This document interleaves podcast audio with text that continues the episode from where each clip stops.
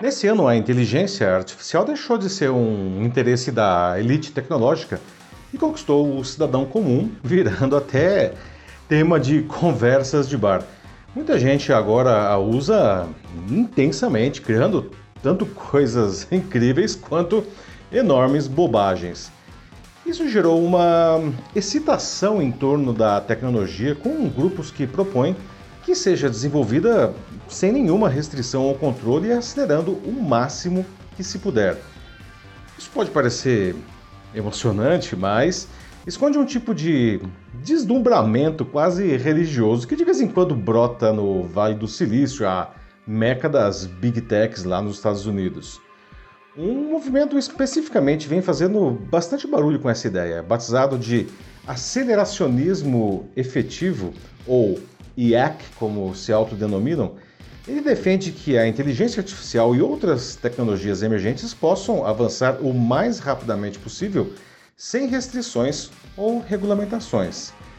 Mas quem acelera demais em qualquer coisa pode acabar saindo da pista. Eles desprezam pessoas que chamam de decels ou doomers, aqueles, aquelas que são preocupadas com riscos de segurança vindos de uma IA muito poderosa ou reguladores que querem desacelerar o seu desenvolvimento. Entre eles está Geoffrey Hinton, que é conhecido como o padrinho da IA, que no dia 1 de maio se demitiu do Google para, segundo ele, poder criticar livremente essa tecnologia e os rumos que ela é, está tomando. Não? E a disputa sem limites entre as Big Techs, que poderia, segundo ele, criar algo realmente perigoso. Como de costume, radicalismos de qualquer lado tendem a dar muito errado. A verdade costuma estar em algum ponto no meio do caminho, por isso todos precisam ser ouvidos.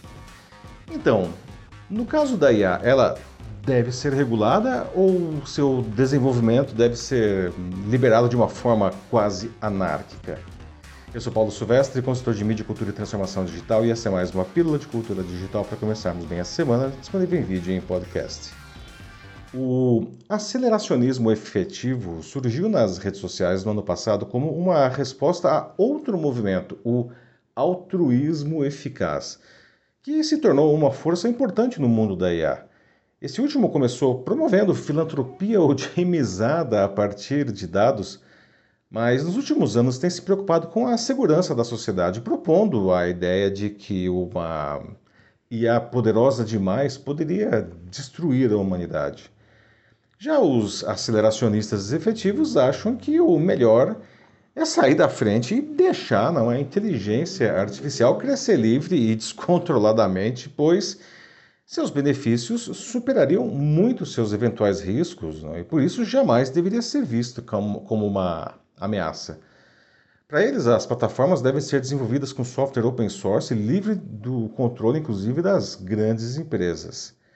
Em um manifesto publicado no ano passado, os aceleracionistas efetivos descreveram seus objetivos como uma forma de, abre aspas, inaugurar a próxima evolução da consciência, criando formas de vida impensáveis da próxima geração. Fecha aspas.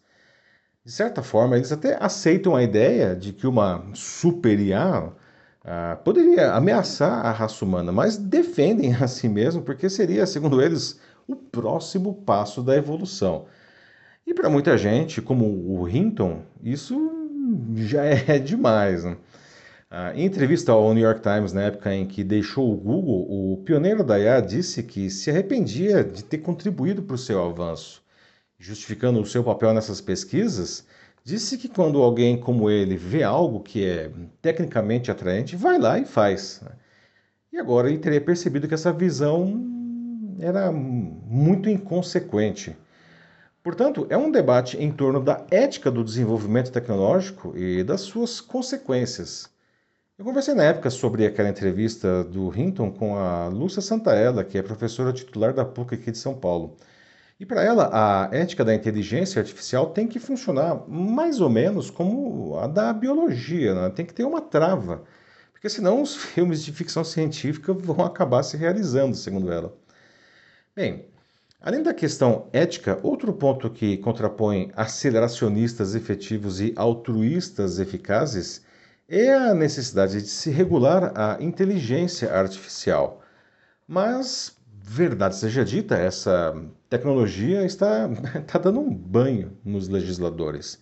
Isso porque ela evolui muito mais rapidamente do que eles são capazes de propor leis. Podemos pegar como exemplo a União Europeia, que legisla de forma rápida e eficiente temas ligados à tecnologia. Em abril de 2021, ela apresentou um projeto de 125 páginas como referência na regulação da IA, fruto de três anos de debates com especialistas de diferentes setores associados ao tema.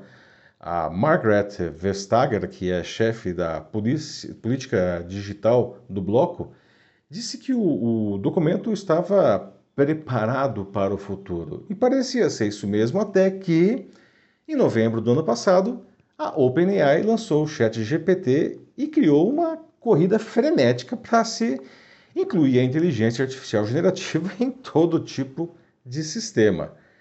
E isso nem era citado na proposta europeia. O processo de criação de uma nova lei de qualidade é, é naturalmente lento, não? porque exige muita pesquisa, muito debate. Mas se as coisas acontecerem como propõem os IECs, os legisladores estarão sempre muito atrás dos desenvolvedores. Os primeiros não conseguem sequer entender a tempo o que os segundos estão criando. E justiça seja feita, mesmo esses, né, os desenvolvedores, não têm total certeza do que fazem com a inteligência artificial. Enquanto isso, Microsoft, Google, Meta, OpenAI e outras gigantes da tecnologia correm soltas né, para criar sistemas que lhes consideram muito poder e dinheiro.